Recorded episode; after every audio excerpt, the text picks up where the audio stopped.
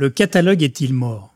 Alors qu'il aurait dû disparaître en 2016 selon les prévisions de l'Institut Forrester, force est de constater que le catalogue fait plus que résister et se réinvente continuellement en demeurant un outil de vente incontournable, y compris dans une approche multicanale.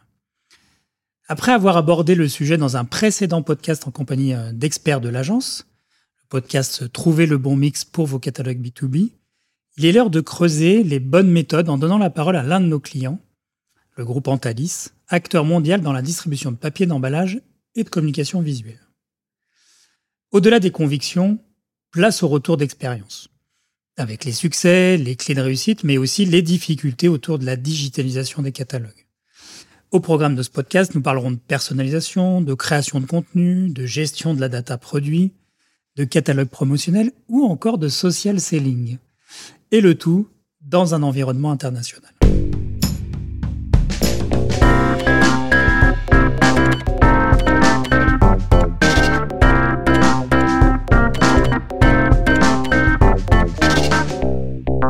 Vous écoutez la Retail Session du podcast Altavia Aura. Je suis Ludovic Noël, le directeur général de l'agence, et aujourd'hui j'ai le plaisir d'accueillir Virginie Mallet, directrice internationale marketing et digital du groupe Antalis. Virginie, bonjour. Bonjour Ludovic, et merci de me donner la parole pour ce partage d'expérience sur les catalogues. Écoute, avec grand plaisir, est-ce que tu peux te présenter en quelques mots? D'où viens-tu? Et puis, une question que j'aime bien poser, c'est pourquoi les gens doivent te croire sur parole? Alors d'où je viens, bah, mon parcours, c'est plus de 20 ans exclusivement en B2B2C et dans des secteurs très variés, dans la restauration, dans le food, dans l'hygiène, puis le packaging, donc un, nouvel univers pour moi, et que des créations de postes. Donc il n'y a pas plus stimulant pour moi que de partir d'une feuille blanche. Alors pourquoi les gens devraient me croire? Bah, Peut-être l'expérience avec ses succès et ses échecs. Euh, mais en fait, chaque entreprise est unique euh, de par son histoire, de par sa culture. Et en fait, notre enjeu, c'est vraiment de trouver la bonne recette. Donc, je vais partager quelques bonnes recettes, mais chacun doit pouvoir trouver la bonne recette dans sa propre entreprise. Euh, très important ce que tu dis, effectivement, euh, s'inspirer, mais pour pouvoir ensuite agir à son échelle, ses propres cultures, valeurs et modes d'opératoire. Deuxième question qu'on aime bien poser dans ce podcast avant de démarrer concrètement sur, le contenu. C'est une question off. Est-ce que euh, récemment, dans, dans l'actualité, euh, ce que tu as pu voir, ou peut-être dans une expérience que tu as vécue, qu'est-ce qui a eu un effet euh, waouh ou une news décoiffante que tu as repérée récemment? Alors, je ne sais pas si c'est une news décoiffante, mais en fait, je voulais partager aujourd'hui mon expérience de manager au féminin. En fait, je viens d'accorder mon premier congé paternité à l'un de mes collaborateurs et j'aurais pas pensé que ça me serait arrivé. Et je trouve ça formidable. Et en fait, l'autre jour, je repensais au stress pour annoncer à mon manager que j'étais enceinte, repoussant euh, souvent le moment fatidique de la fameuse annonce. Et mon collaborateur, il arrive tout cool, euh, la machine à café. Ah, au fait, Virginie, euh, je prends mes vacances au mois d'août et puis le mois de septembre pour mon congé paternité, totalement décontracté. je trouve que les temps ont bien changé et je trouve ça formidable. Merci pour cette partage vécu euh, rentrons maintenant dans le vif du sujet et peut-être euh, peux-tu nous présenter le, groupe euh, Antalis et en particulier son activité packaging? Donc, le groupe Antalis est un leader européen dans la distribution de papier, de, d'emballage et de communication visuelle. Et comme le marché du papier est, en déclin, le groupe s'est diversifié dans le packaging plus il y a plus de 15 ans. Euh, et depuis, cette activité génère plus de 500 millions d'euros et opère dans 28 pays. Donc, c'est un vrai succès. Et notre objectif est désormais de pénétrer les marchés asiatiques et américains. Donc, de grandes ambitions internationales. Un groupe qui est d'origine de quel pays? Française. Française. Euh, aujourd'hui, tu es directrice marketing, euh, enfin du marketing et du digital. Quels sont les principaux enjeux dans tes missions quotidiennes? Tu parlais d'une création de poste, ça veut dire qu'à un moment donné, ça correspondait aussi à un virage pour l'entreprise? Tout à fait. Il a été décidé de mettre en place toute une nouvelle équipe au niveau du groupe, justement, pour accélérer la croissance euh, de cette activité et peut-être aussi apporter plus de structure et d'harmonisation dans les projets, les initiatives et, les pratiques. De par ma position groupe, effectivement, le premier enjeu, c'est de considérer les spécificités de chaque pays, d'avoir une approche vraiment locale euh, il est important de, de, vraiment prendre en considération les différents marchés, les différentes habitudes des clients. Il y a quand même des différences euh, d'un pays à l'autre. Et le deuxième enjeu, c'est d'opérer des transformations qui sont vraiment nécessaires à l'accélération de notre business, telles que la digitalisation, à la fois de notre modèle de vente, des pratiques commerciales, des outils de vente et de la communication sur les réseaux sociaux. Et euh, Groupe Antalis, tu, rappelais qu'il a toujours été dans le, on va dire l'évolution et la transformation. Tu, rappelais le, sujet autour de métiers historiques et puis des nouveaux métiers qui ont, été lancés il y, a, y une quinzaine d'années. Et là, en particulier, euh, vous avez décidé de lancer un grand chantier hein, qui est souvent une, alors une évolution, mais parfois aussi des révolutions dans les pratiques, qui est la manière de faire du commerce et en particulier sur euh, la manière de, revoir finalement euh, l'approche, j'allais dire de manière générale, création et production de votre catalogue qui est un élément fondateur, structurant, un peu historique euh, du groupe en matière de, démarche commerciale. Pourquoi décider à un moment donné de, de transformer cet outil-là? En fait, Antalis Packaging s'est développé fortement dans le passé via des acquisitions d'entreprises en fait ayant des business models très différents plus ou moins centré sur des produits ou des services à forte valeur ajoutée, ciblant des clients aux profils différents et ou des secteurs d'activité aussi très différents. Donc, au vu de cette hétérogénéité au sein de notre organisation, l'enjeu était de concevoir des concepts de catalogue qui soient adaptés et pertinents, quel que soit le business model, la cible client et le secteur d'activité euh, au cœur de l'organisation. L'enjeu, finalement, effectivement, c'est plutôt que d'avoir un outil qui, euh, qui essaye de, de viser large, on va dire ça, c'est comment vous rentrez dans une logique un peu plus euh, le fine. Et dans ce cadre-là, plusieurs défis à relever. Hein. Et, le premier, non des moindres, c'est de se dire, euh, finalement, si je pars de l'hypothèse que j'ai pas une cible à toucher, mais différentes typologies de cibles, vous avez 48 000 clients. Aujourd'hui, peux-tu nous raconter la, méthode que vous avez utilisée? Je crois notamment avec un, socle un peu fondateur sur des personas. Euh, est-ce que tu peux nous, partager cette expérience euh, sur le premier challenge? Effectivement, dans le cadre de ma prise de poste il y a cinq ans, la première mission a été de travailler sur la segmentation client, basée alors, comme souvent en B2B, euh, sur le secteur d'activité et le type de produit. Et en fait, quand on analysait, quand on prenait ces deux critères, au final, aucune segmentation vraiment spécifique ne ressortait. Et en fait, on est revenu avec un concept fondamental qui est quel est le besoin client. Mais le besoin client, ça voulait dire la raison pour laquelle le client avait besoin de packaging. Le besoin client, c'est pas le packaging en tant que tel, mais c'était la raison pour laquelle ou ses enjeux spécifiques quand il nous appelait pour avoir une solution packaging. Et donc, pour définir ces clients euh, cibles, ces différents personas. En fait, on a mis en place des workshops euh, avec 11 pays, plus de 80 collaborateurs, collecté des insights clients en parallèle, et il en est ressorti ces six personas qu'il nous fallait considérer dans le cadre de notre projet catalogue. Est-ce que tu peux en illustrer peut-être un ou deux de, ces personas pour arriver, pour nos auditeurs, à visualiser ce que vous, comment vous êtes descendu sur des personas? Alors, on a un premier persona euh, qui, euh, en fait, son enjeu principal quand il a besoin d'une solution packaging, c'est des enjeux très autour de la logistique et de la supply chain, autour de toute l'optimisation des process.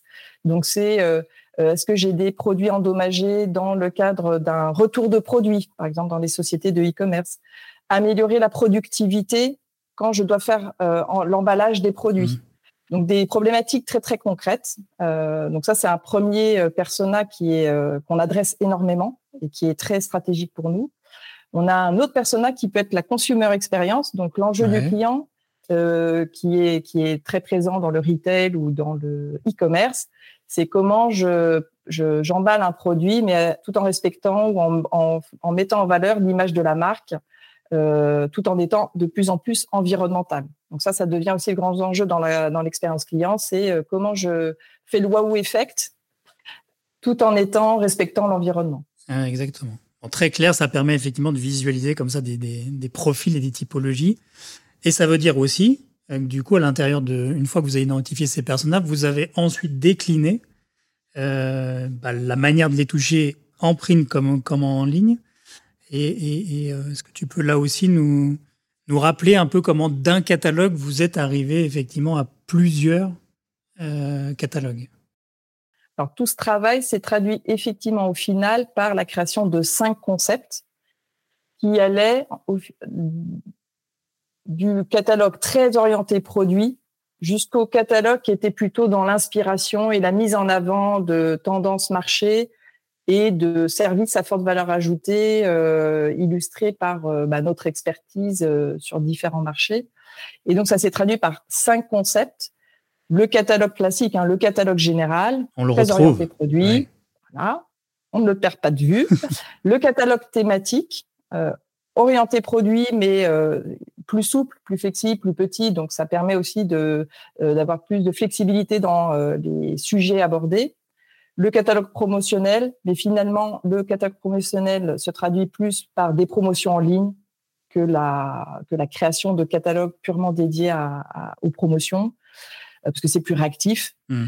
Le magalogue, qui est un concept entre le magazine et le catalogue, et le inspirational book, qui est là, pour le coup, euh, le but, c'est vraiment d'amener des tendances, de, le partage d'experts euh, sur des sujets bien précis.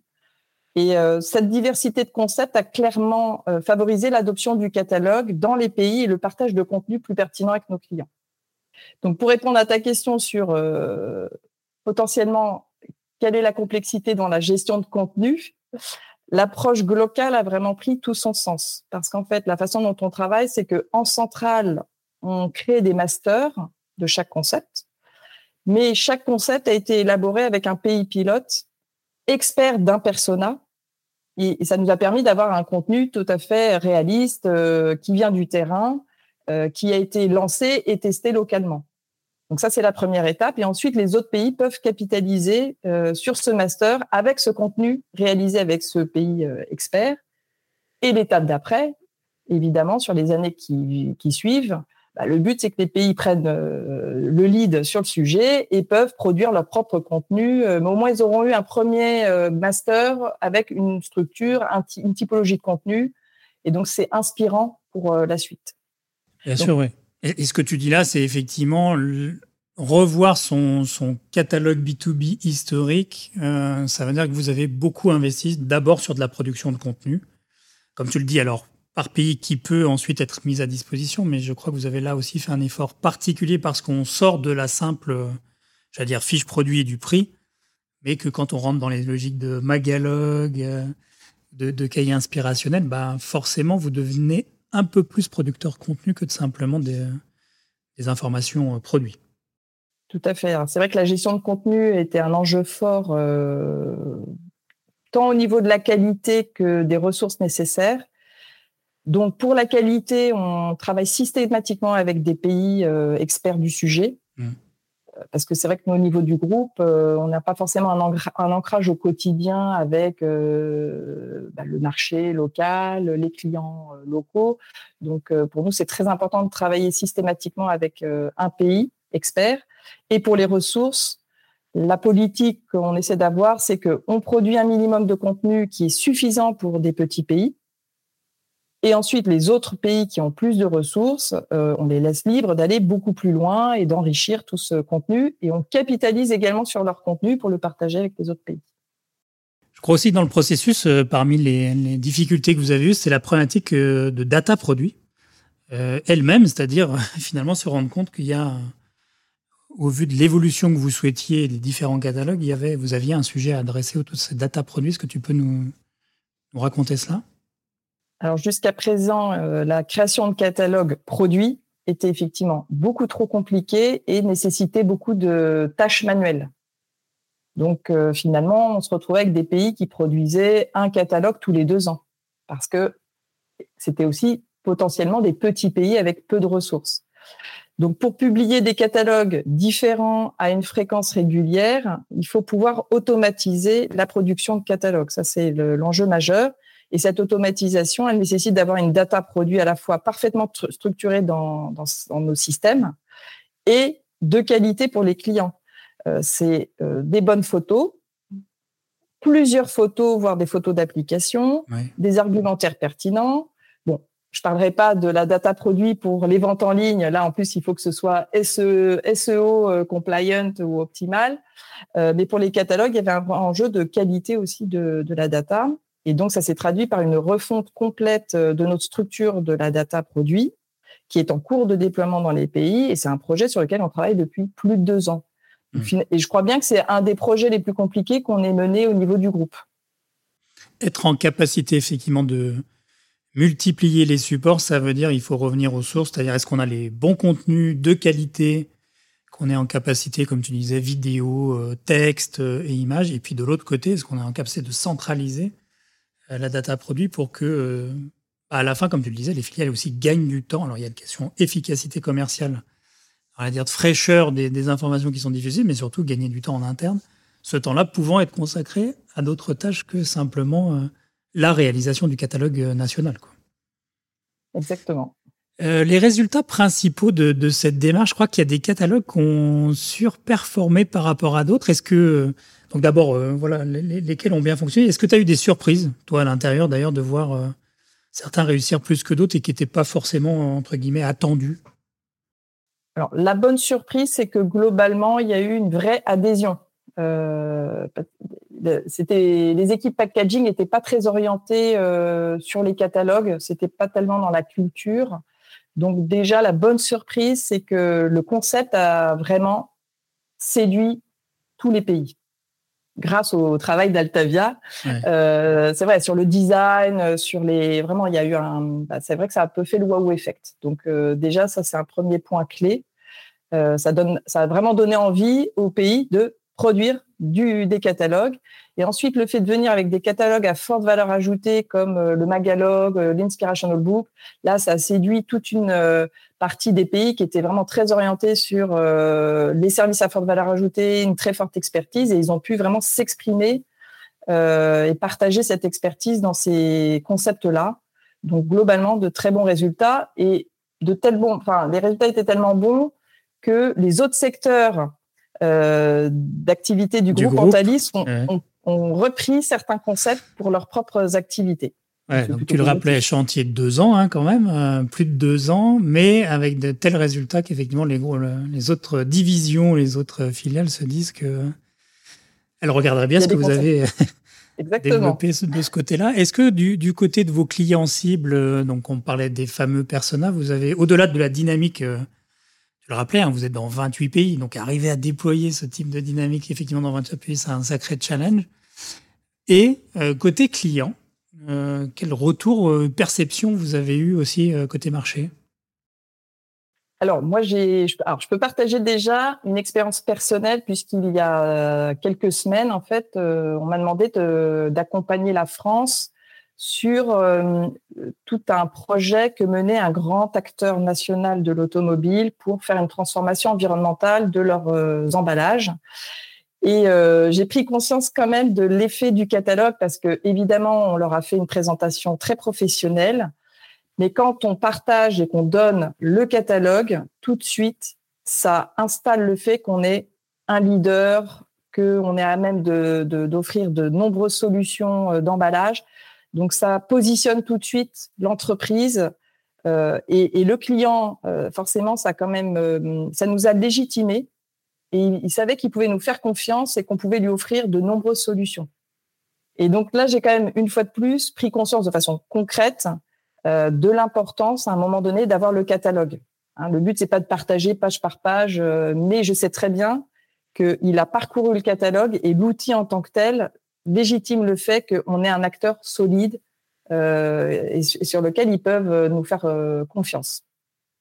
Oui, toujours ce, sujet du, bon mix entre le print et, effectivement les ventes en ligne. Et d'ailleurs, c'est un peu ton prochain, challenge, c'est-à-dire le développement des, ventes en ligne, comment on peut arriver à trouver ce bon équilibre euh, et, chacun, comme tu le disais en introduction, euh, chaque entreprise essaye de trouver son propre bon, bon équilibre entre les deux. Euh, de votre côté, voilà comment vous appréhendez cet équilibre entre le, print et, le online? Alors, on, vient de lancer il y a déjà deux ans un nouveau site e-shop.